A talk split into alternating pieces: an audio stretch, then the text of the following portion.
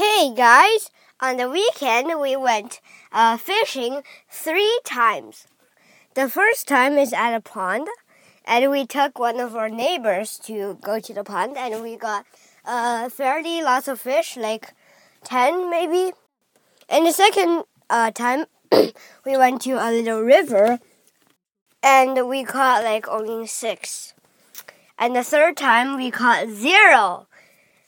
That is very weird because uh, the fish number is right going down and uh, yeah, with no pattern. The second time we, but we uh, we got very much uh, like we learned very much because the first thing we saw a little uh, water snake and it was so fast that like it was like uh skinny and uh, poking its head over the water.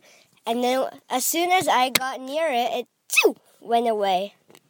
And second of all, of course, we spotted uh, salmon.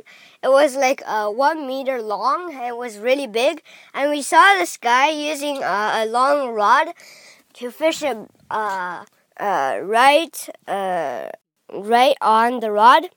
I mean the hook. And then he just used a net to uh, pull it and then pull it up and then pull the hook out of its mouth. It was really fantastic. Maybe my dad will post a video on there. Uh, let's see. And the third thing I think uh, is let me think about it. Uh, is uh, I, I, I, we knew a trick to swing the rod very far, very, very, very far, I mean, and then uh, a trick for fishing. I'm not going to tell you now because uh, it's really a complicated trick and I couldn't um, like explain it so well. And on the third try, uh, we just saw this guy fished up a salmon and then just accidentally released it. So that's funny, haha.